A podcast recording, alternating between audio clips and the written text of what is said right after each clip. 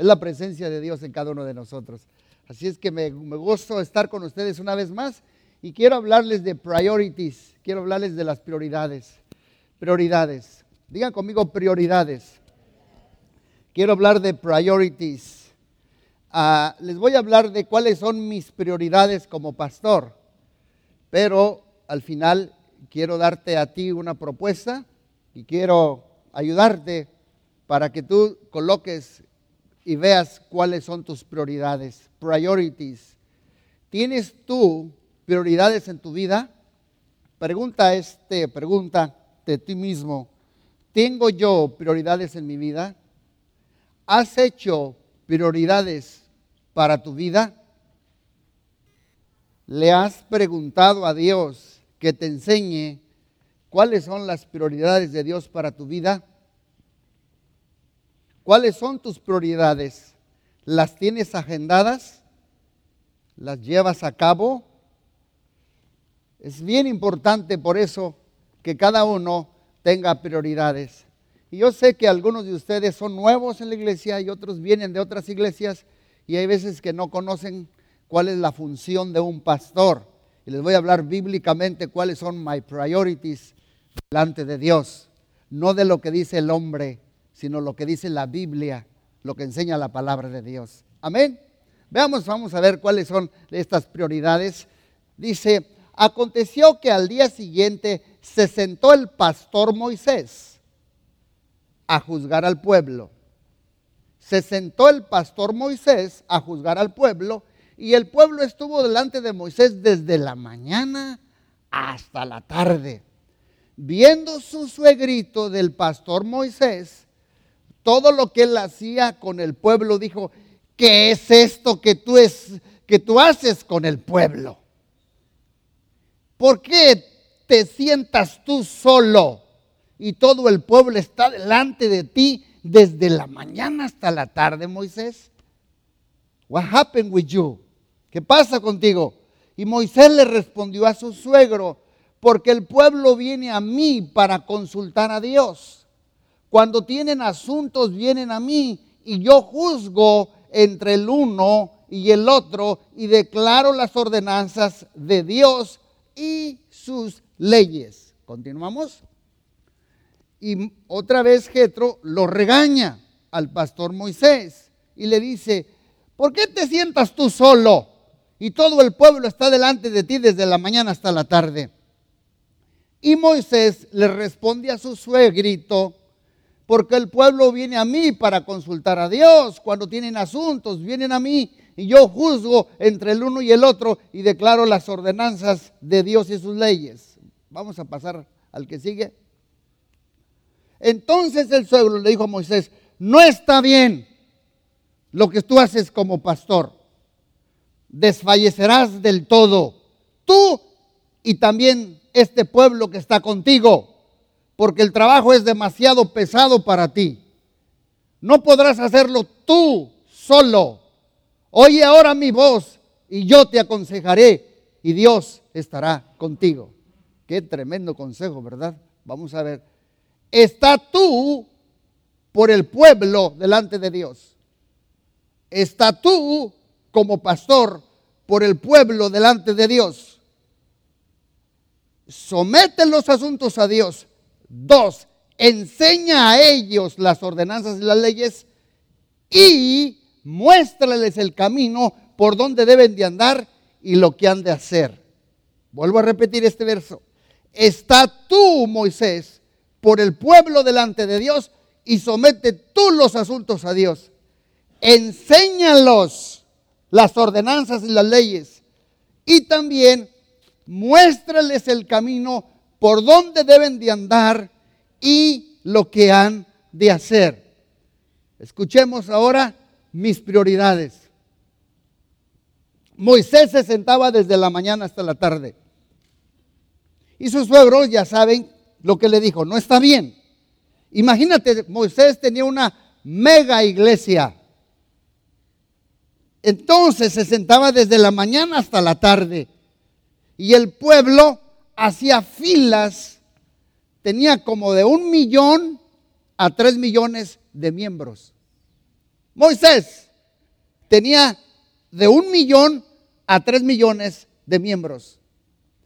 Y se sentaban y hacían largas filas y largas líneas para hablar con el pastor Moisés. Y le decían, Josué, queremos hablar con el pastor Moisés a la cola, a la fila, allá atrás, ¿dónde te toca? Allá donde se junta el cielo con la tierra. Porque yo creo que a veces había mil en la fila. Moisés, pero ¿cuánto se va a tardar para, para una consejería con Moisés? Entre seis meses y un año. E, espero que estén captando la escena de lo que Dios me está hablando a mí. ¿Y cómo Dios me habla a mí? A mí me gusta hablar muy práctico. A la cola, a la fila. Entonces Moisés lo hacía y tenían que esperar. Pero aquí en este verso vemos las tres prioridades de Moisés. Está tú por el pueblo delante de Dios. Primera prioridad del pastor es, vamos a pasar, pray. El mío no es visitar, es pray. My job is pray. Orar por el pueblo. Oye ahora mi voz, yo te aconsejaré y Dios estará contigo. Está tú por el pueblo delante de Dios y sométele los asuntos a Dios. Su suegro le aconseja, párate tú delante de Dios por la gente. No le dijo, párate con la gente delante de Dios. Su suegro le dice a Moisés, Moisés, ora. Un pastor que escucha la voz de Dios es un pastor que ora y pasa tiempo con Dios. Y yo creo que yo lo hago a mi humilde criterio. Y ahorita les voy a decir más de mi vida. Tú me ves a mí aquí. Tiene la iglesia 13 años y medio. Me has visto casi cada domingo aquí, parado frente a ustedes, de 40 a una hora más o menos. Así estoy. Cada domingo. Si me han visto. De 40 a 45, mi esposa dice que soy larguero para predicar. Bueno, una hora. Ustedes me ven a mí una hora preaching the word of God. Pero mi esposa, que me desmienta, es testiga. Yo paso como de 10 a 20 horas así. Toda la semana. Lunes, martes, miércoles, jueves, viernes, sábado, domingo. ¿Qué está haciendo? Orando por los niños. Orando por educación cristiana. Orando por el liderazgo. Orando por los perdidos. Orando por los sugieres. Orando por los del talento. Orando por los edecanes. Orando por los matrimonios que tienen problema. Yo estoy así. El lunes me ve mi esposa el martes, el miércoles, el jueves, el viernes, el sábado, el domingo. Esa es mi prioridad. Orar por ti. Do you understand me? No confunde el rol de un pastor. Lo estoy sacando de la Biblia. Párate tú por el pueblo delante de Dios y llévale los asuntos a Dios. Es más importante pasar tiempo con Dios que pasar tiempo frente a ustedes. Y allí frente a Dios oro por el liderazgo, por los de la alabanza, por los enfermos, por los desanimados. Y algunas veces para hacer esto estoy aprendiendo a decir, no, pastor, puede estar en mi fiesta, no, puede estar en mi cumpleaños, puede ir al hospital, puede ir a la invitación, puede ir a este asunto, puede ir a la reunión y Dios me dice, no descuides tu prioridad. Y hay veces que tengo que descuidar la oración porque alguien me está hablando a la hora que estoy orando. Do you understand me? Esta es mi prioridad. Pasar tiempo con Dios para pray, para orar.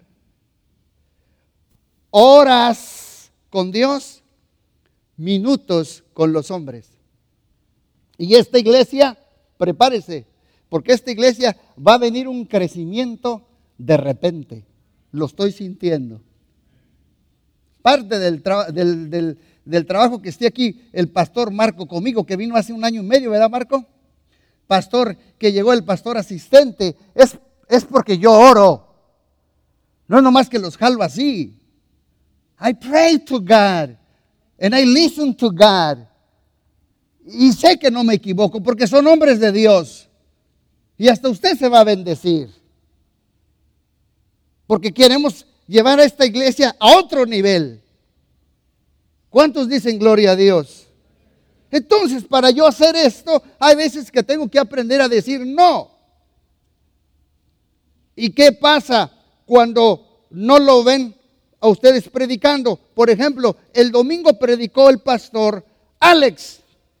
¿Y qué creen que Dios me dice? En República de Santo Domingo.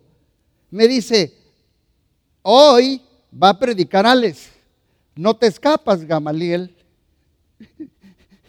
Tú no vas a predicar, pero tú tienes que orar por él. Estaba yo orando el domingo en la mañana por él. Dale unción, dale tu palabra, úsalo, usa los maestros, úsalos de la escuela dominical. Yo no descanso.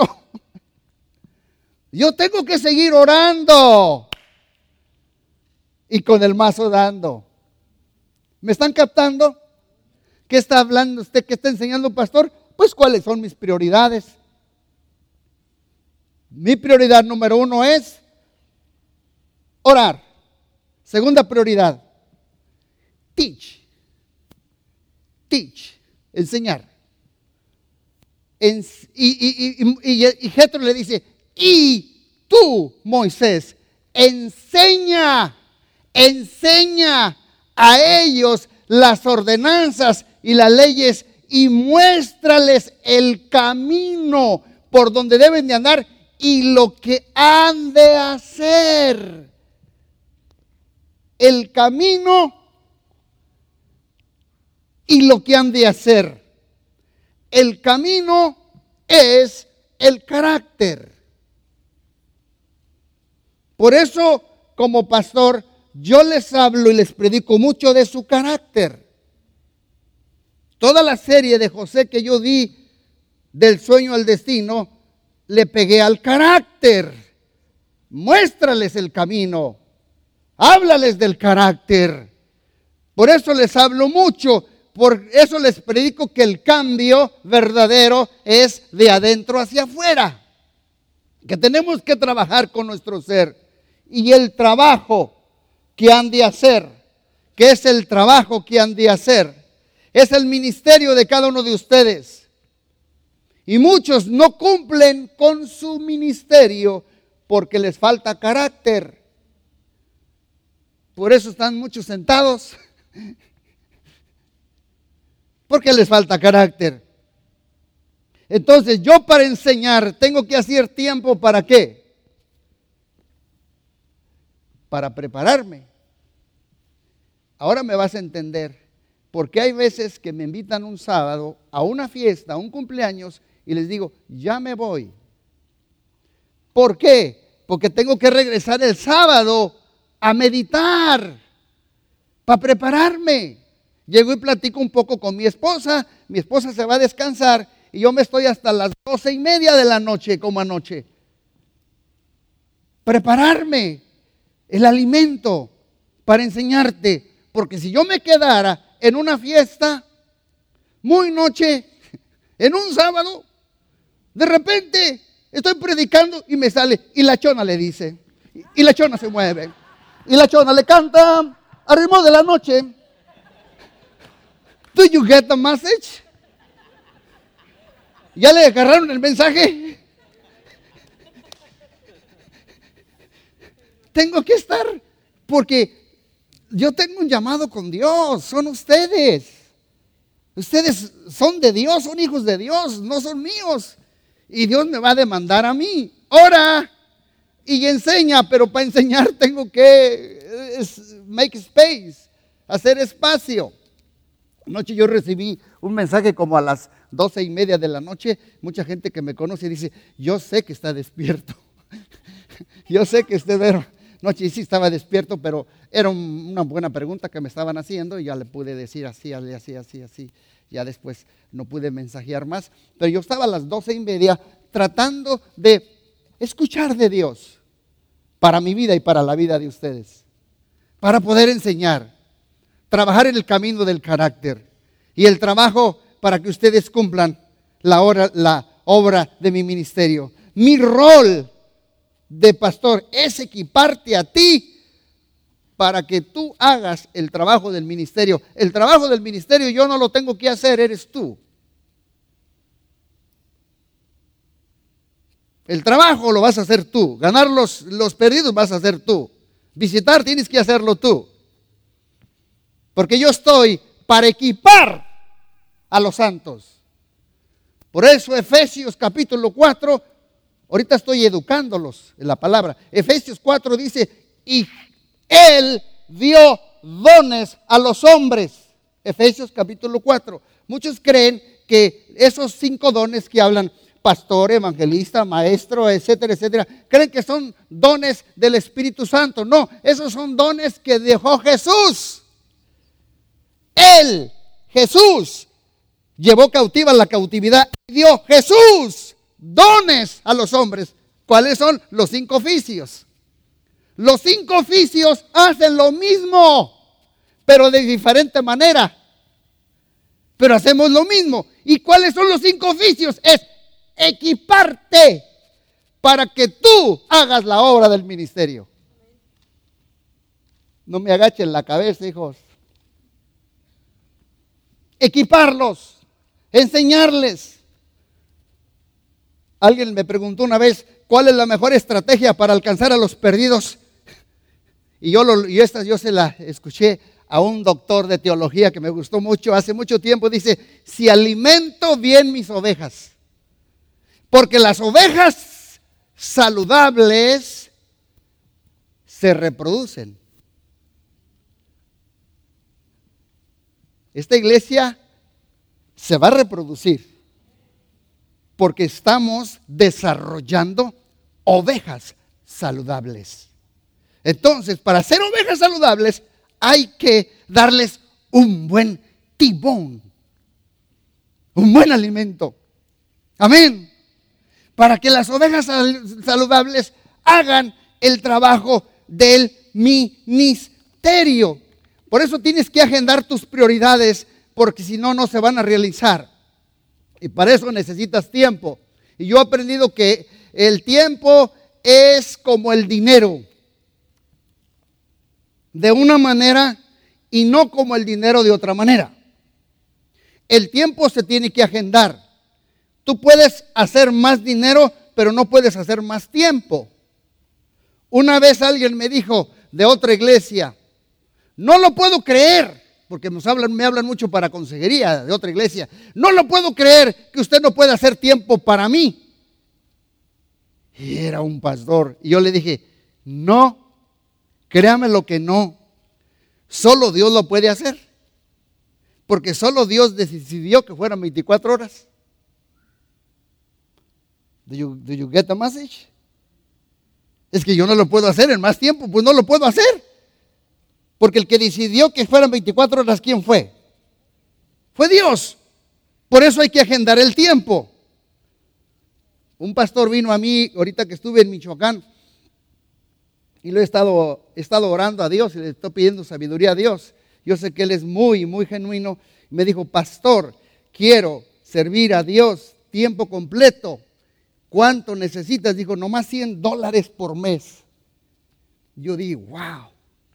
100 dólares por mes, yo puedo apoyar a este pastor porque lo conozco para que haga la obra del ministerio. Pero luego me vienen cinco.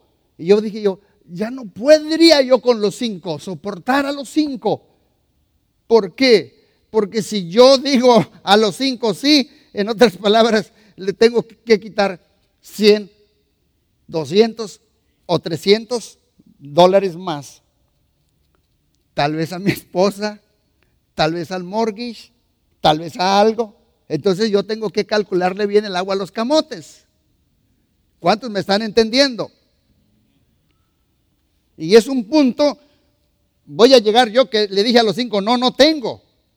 Así es con el tiempo, no es, e, e, es un punto, es un límite, ya no lo tienes. Y lo mismo pensarás con tantas ocupaciones, ¿de dónde tomaré todo este tiempo? Ah, de mi dormir,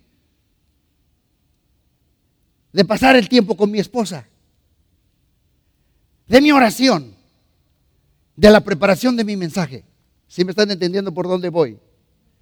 Entonces, ¿cuál es mi tercer prioridad? Ya vamos a ir, vamos a ir concluyendo. Es designar, appoint, appoint, designar. Además, Jetro le dijo al pastor Moisés, a escoge tú de entre todo el pueblo varones de virtud, temerosos de Dios, varones de verdad, que aborrezcan la avaricia y ponlos sobre el pueblo por jefes de millares, de centenares, de cincuenta y de diez. Miren lo que dice, qué consejo tremendo le está dando aquí. Escoge tú, varones. Aquí hay que tener cuidado porque nos podemos equivocar asignando líderes por sus dones, títulos, carisma y habilidades, pero no tienen carácter. ¿Cuántas veces mi esposa dice, Gama, tiene mucho título, pero no tiene carácter? Gama, Gama, no impongas las manos a la ligereza, porque por falta de carácter te va, te va a costar dolores de cabeza. Y me he equivocado, pero le estoy pidiendo a Dios sabiduría Repito mis prioridades, orar, enseñar, asignar. Y les daré un versículo del Nuevo Testamento que respalde estas tres prioridades. Vamos a ver un versículo. En aquellos días, como creciera el número de los discípulos, hubo murmuración de los griegos contra los hebreos, de que las viudas de aquellos eran desatendidas en la distribución diaria. Entonces los doce convocaron a la multitud de los discípulos y dijeron, no es justo que nosotros dejemos la palabra de Dios para servir las mesas. Los primeros tres o cuatro años, tú sabes, ¿quién hacía el aseo? Ustedes no están por saber, yo lo hacía solo, solito, hasta la una de la mañana, porque eran poca gente y porque a veces no venían. Un día me encontró aquí el asistente del pastor, dijo, Pastor G, What are you doing here? Yo tenía una tremenda diarrea. Y yo todavía aquí estaba en el, la una de la mañana dándole duro. Pero así se comienza una obra. Así se comienza una iglesia. Pero a la medida que ya no me vas viendo veces mucho en la, eh, limpiando aquí, es que dice, eh, dice, ¿cómo voy a dejar la palabra de Dios para servir las mesas? Camán, ayúdenme. ¿Están captando el mensaje? Dice, busquen hermanos de entre vosotros a siete varones de buen testimonio y llenos del Espíritu Santo y de sabiduría, a quienes encarguemos de este trabajo y nosotros persistiremos en oración, la palabra y asignen mis tres prioridades en el Nuevo Testamento. Aquí están. Oración, palabra y asignación. Ese es mi trabajo. Esas son mis prioridades. Y les estoy hablando lo que dice el Nuevo Testamento. Dijeron los apóstoles, nosotros vamos a orar, a enseñar y asignar a siete diáconos, líderes, ancianos. Y luego dice, por eso dice, ahora regresando a otro versículo en el Antiguo Testamento, mira lo que dijo ya después Moisés. No puedo yo solo soportar a todo este pueblo, se me es pesado en demasía. Y si así lo haces tú con tú conmigo, yo te ruego que me des muerte. Ya estaba bien tronado Moisés aquí. Mejor you kill me, I burn out. Estoy quemado. Si he hallado gracia ante tus ojos y que yo no vea mi mal, entonces Jehová dijo a Moisés, reúneme 70 varones de los ancianos de Israel. que tú sabes que son ancianos del pueblo. Dios le dijo al líder, reúneme tú 70 hombres. Hermanos, y les voy diciendo sincero, aquí no escogemos por votación. Pastor, la iglesia de la mañana, déjalos. No es por votación, el que los designa es el líder. Escógelos tú. Seleccionalos tú. Porque cuando metemos al pueblo a votar, votan por popularidad. Ah, ¿por quién vas a votar? No, pues por Israel Serrano. ¿Por qué? Porque es bien machín. ¿Y tú por quién vas a votar? No, yo por, por Rubén. ¿Por qué? Porque Rubén ir acá, acá bajita la mano nos va, nos va a echar palanca. Aquí está el pastor Marco, aquí está el pastor este, Alejandro, pero nosotros no seguimos un gobierno demócratos, demócratos, sino teocratos. Teo, Dios, kratos, gobierno de Dios. No es un gobierno del pueblo porque nos rige la santa palabra de Dios. ¿Cuántos están de acuerdo con eso? Denle un aplauso a Cristo Jesús entonces. Y luego dice aquí que los diáconos y los ancianos son asignados por el líder y no elegidos por votación, porque mucha iglesia eligen y asignan por votación y es un concurso de popularidad, habilidades y conveniencia. Se necesita ser asignados y apartados por el líder traerlo a la presencia de Dios contigo y que se pare allí contigo, dándole oportunidad y dándole una responsabilidad. Bueno, ya les dije tres cosas en mi lista de prioridades, pero les daré la última, les daré la última, pero en realidad debe ser la primera. ¿Saben cuál es? Vamos a verla. Vamos a verla. Sé buen esposo, buen padre y buen abuelo. Ese es. Después de, mi relación con Dios, esta debe de ser por el que el camino me he equivocado mucho. Porque hay veces que nuestra familia y nuestros hijos reciben las migajas. Y me dijo un pastor, no sacrifiques tu familia en el altar del ministerio. Por eso ahora que ya estoy un poquito más de edad, vamos con mi esposa le digo, ¿sabes qué? Ahorita que ya podemos salir un poquito para volvernos a conectar un poquito más tú y yo. Porque hubo muchas cosas en, la vida que pasaron. Pero esta es mi responsabilidad. Ser buen esposo, buen padre y buen granpa, gran padre. ¿Y de dónde lo sacó? Pues está en el mismo capítulo, nomás que me lo brinqué. Miren lo que dice aquí. Y tomó Jetro, suegro de Moisés, a Séfora la mujer de Moisés, después que Moisés, ¿qué creen que lo que hizo el caramba de Moisés? Tuvo un problema con Séfora y fue y se la entregó al suegro. No sé si ustedes sabían. Por un buen tiempo. Ahorita les voy a explicar un poquito más de esa. Dice aquí que aquí comenzó el versículo 18. Y vamos a ver el, otro verso que sigue. Entonces Moisés tomó a sus hijos y los puso sobre su asno y volvió a la tierra de Egipto. Tomó también Moisés la vara de Dios en su mano. Y luego dice, vamos al otro versículo que sigue para poder explicar. Y aconteció en el camino que una, en una posada, Jehová le salió al encuentro y quiso matarlo. Dios quiso matar a Moisés. He wanted to kill Moses. Do you know why? Porque era mal padre. Y les voy a decir por qué. Les voy a decir por qué lo quiso matar. Dice, y Dios quiso matar a Moisés. Entonces Séfora tomó un pedernal afilado y cortó el prepucio de su hijo, porque tenían, si habían echado un problema entre la esposa y el esposo tan grande, por la cosa de la circuncisión. Que no los circuncides, que sí los circuncido, que los hijos se tienen que circuncidar, que no se tienen que circuncidar. Entonces se le aparece Dios y le dice a Moisés, te, voy, a, te voy a matar. Y como Séfora sabía, tomó del pedrenar afilado y cortó el prepucio de su hijo y lo echó a sus pies diciéndole, a la verdad tú me eres un esposo de sangre. Así le dejó luego ir y ella dijo, esposo de sangre a causa de la circuncisión. Dios quiso matar a Moisés porque Moisés iba a, iba a predicar algo que él no vivía. Moisés no vivía la circuncisión con sus hijos. Por eso yo tengo mucho cuidado de lo que predico.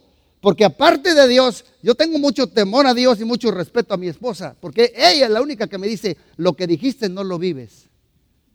Ella sí me dice. Ella me lo dice. No se preocupen porque ella sí me lo dice. Sí me lo dice. Eh, eh, lo que tú dijiste ahorita, tú no lo, tú no lo vives. Y yo dije, ah, María Purísima.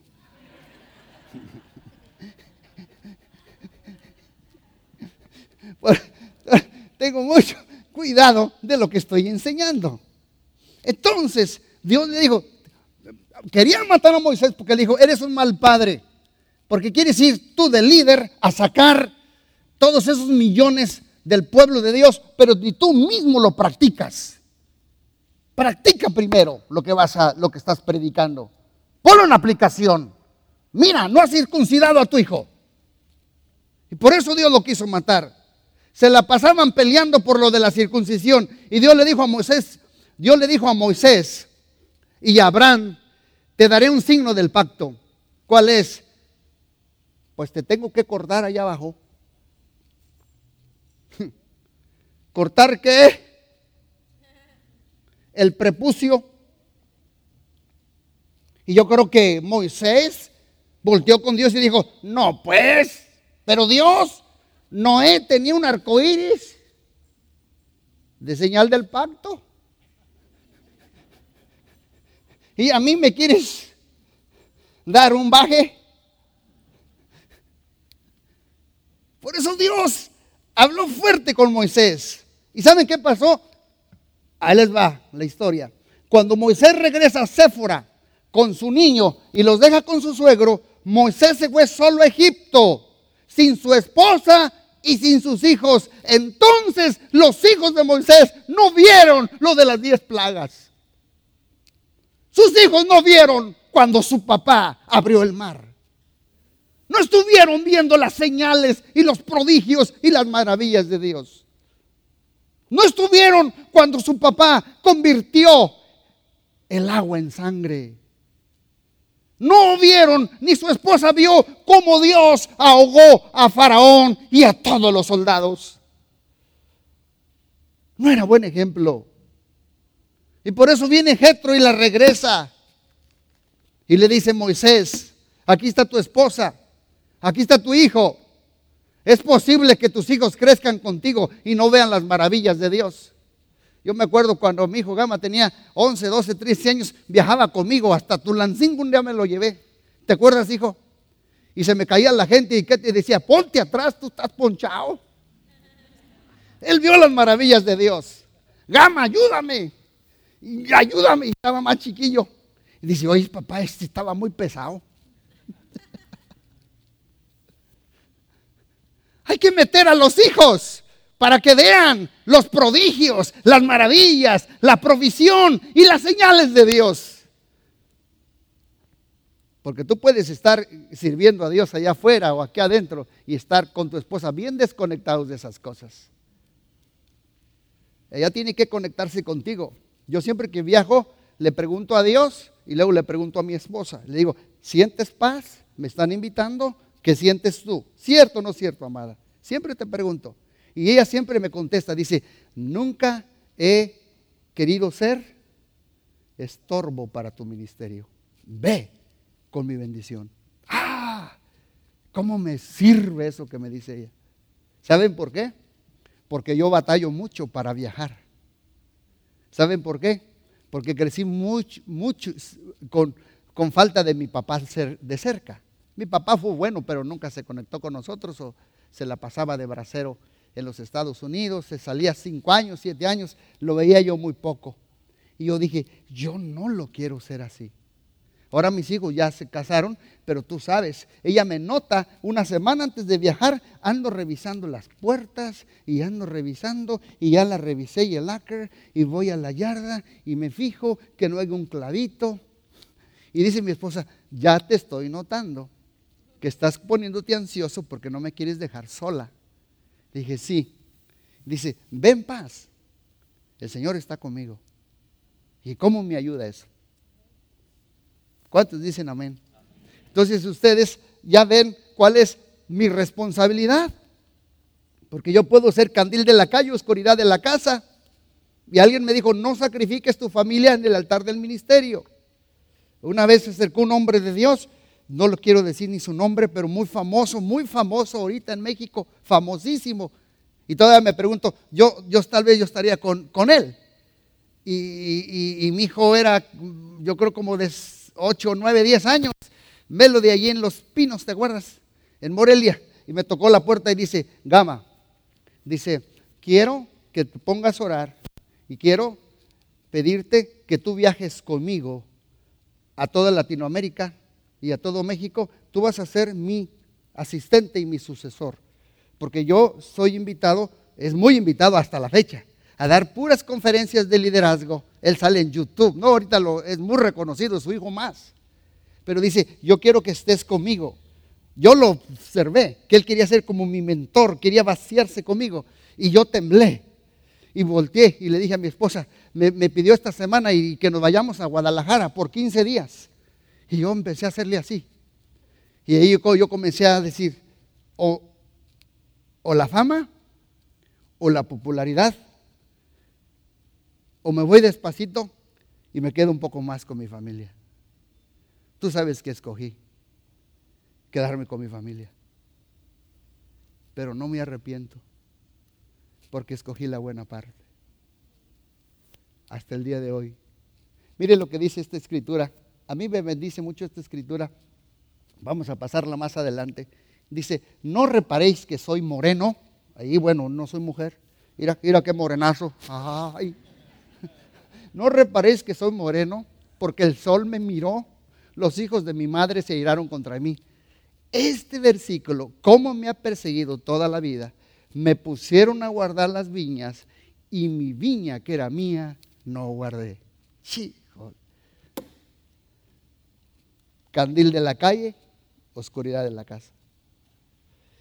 Fue buen pastor, pero fue mal padre. ¿Te imaginas? Tuvo tiempo para todos, pero no para su familia. Por eso mis prioridades, orar, enseñar, para equiparlos, asignar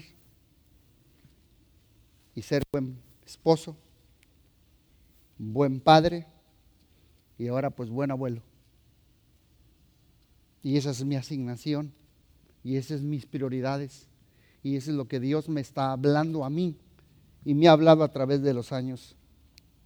Mi esposa después de mi relación con Dios debe ser mi prioridad. Yo les hablé de mis prioridades y con esto concluyo. ¿Qué te está diciendo a ti el Espíritu Santo ahorita con esta palabra que te estoy dando? ¿Qué te está diciendo a ti el Espíritu Santo? ¿Tienes agendadas tus prioridades? ¿Les, ¿Las estás siguiendo? ¿Cuáles son tus prioridades? ¿Sabes cuál es tu llamado? ¿Conoces cuál es tu don? Y concluyo, te voy a dar algunos tips que te pueden ayudar. Ponte a orar, pon a Dios primero, la familia, conoce tu don, cuál es tu llamado y vive para lo eterno. Ora, pon a Dios primero en todo, en tu tiempo, Hermanos, yo no voy a hablar de eso, pon a Dios primero en tu cartera. Desde que me casé, siempre hemos honrado a Dios con el 10% como pastores, siempre hemos honrado a Dios desde que nos fuimos a la luna de miel. Yo me acuerdo que le pusieron a mi esposa billetes en todo el velo y juntamos en aquel entonces, ya no me acuerdo cuánto era, más de 30 años. Y yo dije, aleluya para la luna de miel. Y dice mi esposa, no, desde aquí vamos a sacar el diezmo. Yo dije, no, pero es que estos nos los dieron para la luna de miel. Y dice mi esposa, no, cayendo el muerto y soltando el llanto. Sobre el muerto las coronas. Vamos a, a comenzar bien nuestro ministerio. ¿Cuántos dicen amén? ¿Cuántos de ustedes quieren ir al cielo? Amén. Levante la mano los que quieren ir al cielo. Ahí está bien. Ahora, ¿cuántos de ustedes, honestamente, quieren ir al cielo en este mismo momento? Orititita, orititita.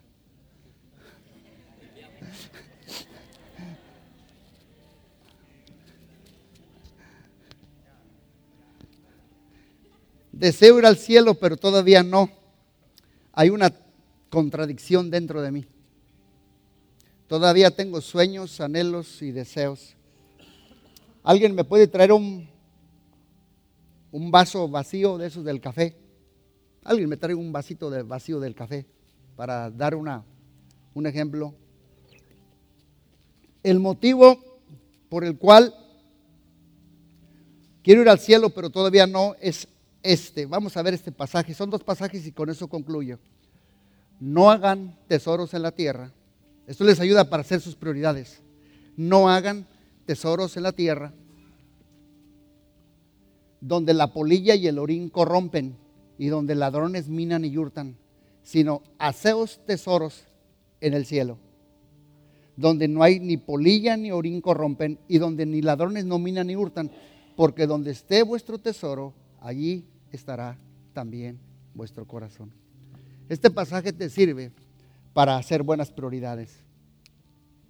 Te sirve mucho. Me, Alex, ¿me traes esas dos cuerditas, por favor, hijo? Pásale, Pastor Marco, mira, vamos a hacer algo. Miren. Ven. Pon por aquí, Marquito. Pon la mano aquí. Estírala para allá. Para hacer las prioridades, te voy a dar un mensaje muy práctico en la conclusión de lo que Dios me ha hablado mucho, mucho, mucho a mí. Esta línea aquí, estira la marquito, así, esta línea representa la vida bios, bio, biológica, la vida física. Nací 10 años, 20 años, 30 años, 40 años, 50 años, 60 años, 70 años, 80, si bien nos va. Espérame tantito ahí, vente para acá, hijo, para que no estés tan espalda. Dice la Biblia que los años de nuestra vida son 70, a los muchos 80 y con dolor. Si yo te dijera, si yo pudiera pasar como por ejemplo a a Fernando. Fernando, tú aquí naciste. Quiero que camines por esta línea y que te pares en cuál, en cuál, en cuál punto de esta cuerda te encuentras. Mira, si lo hiciera Fernando, a ver, ven Fernando. No le pregunto a una mujer porque no les gusta. Vente de este lado. Vele contando de allí, 10, ¿Dónde estás ahorita? Ahí, 40. Mira, Marco, ven, agárrale aquí. Tapa esto y así. Así. Ya nomás te queda esto.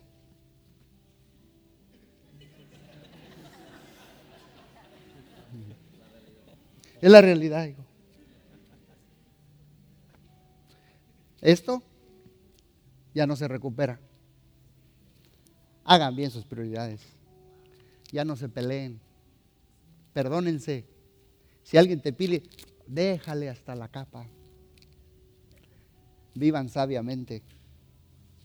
Porque esto es efímero. No hagan tesoros en la tierra. Esto. Si yo les dijera, ¿y usted dónde está, Pastor Gamaliel?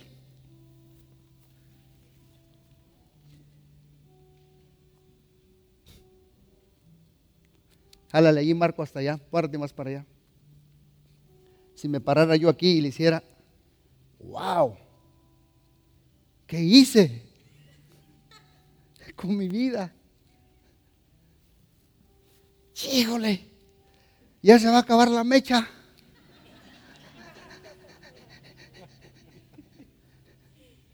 Es la realidad.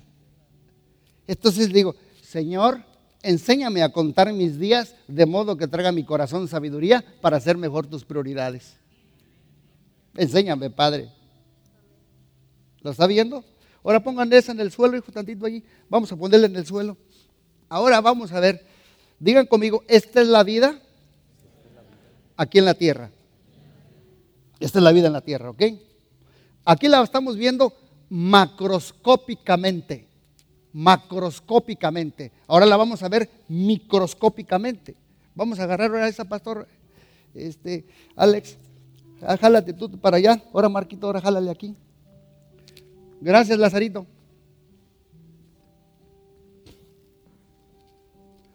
Pégate hasta la pared, hijo. Más hasta la pared. Macroscópicamente, esta es. Aquí agárralo tantito, hijo. Es esto nomás.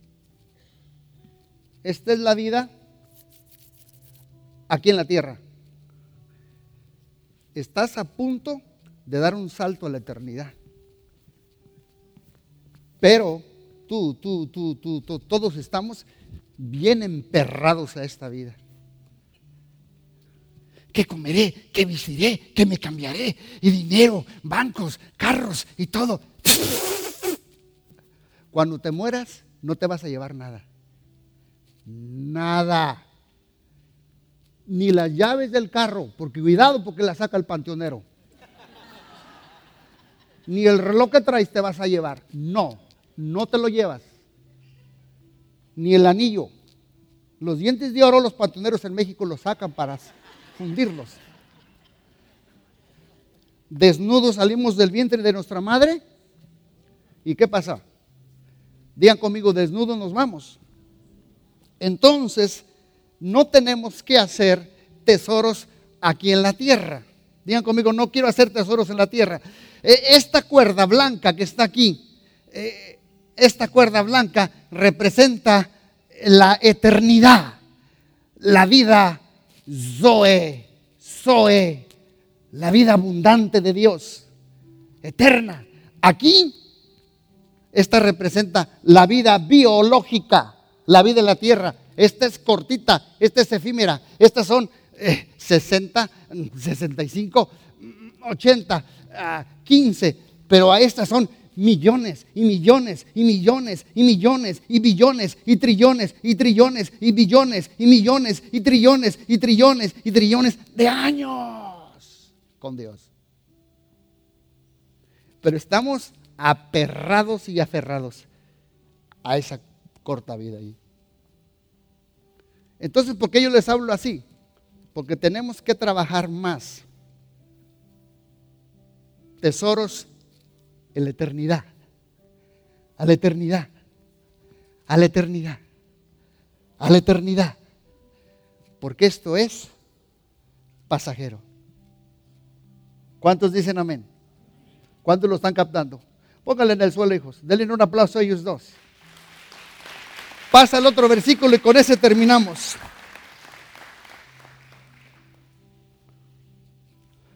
Entonces nosotros estamos obsesionados con lo que ocurre aquí.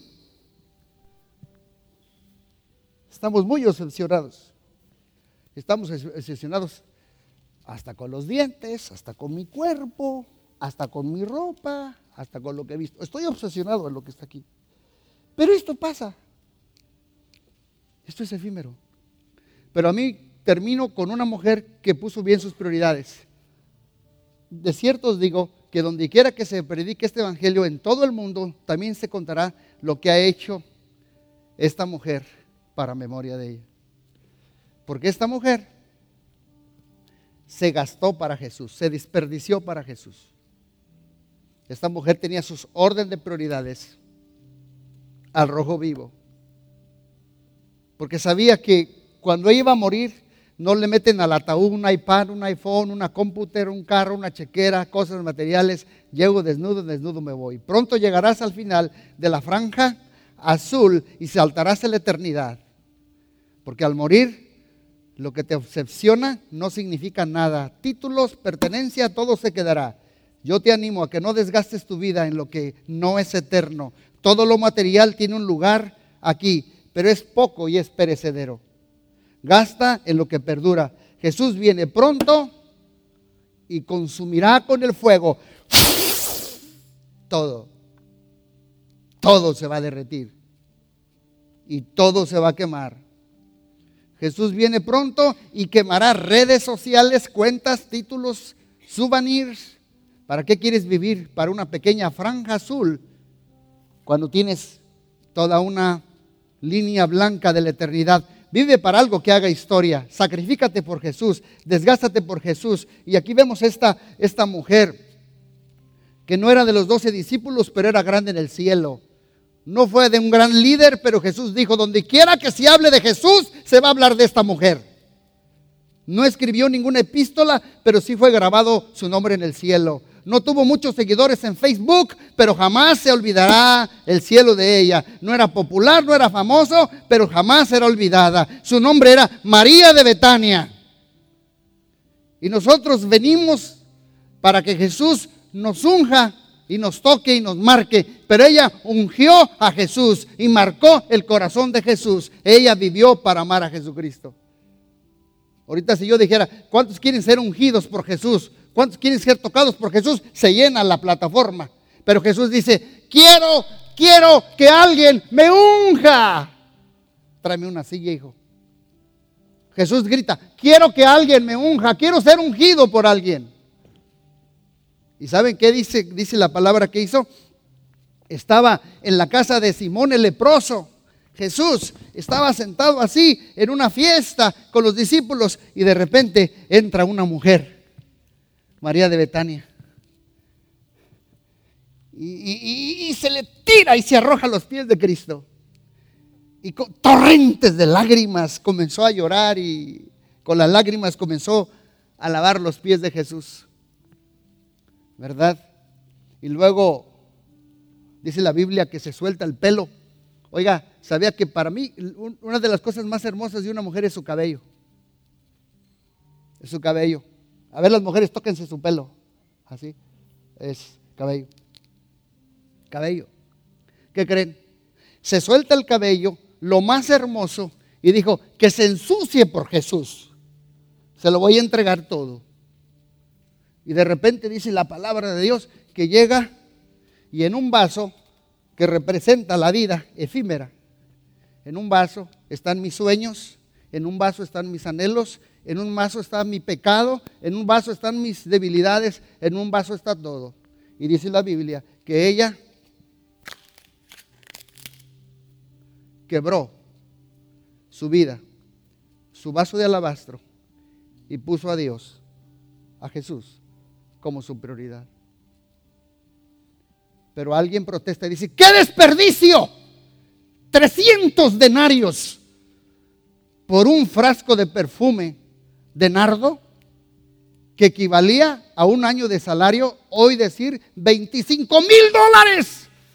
¿Qué desperdicio has hecho? 25 mil dólares. Empieza al pararse y a vaciarlo sobre la cabeza de Jesús y los hombros y lo empieza a chorrear a Jesús.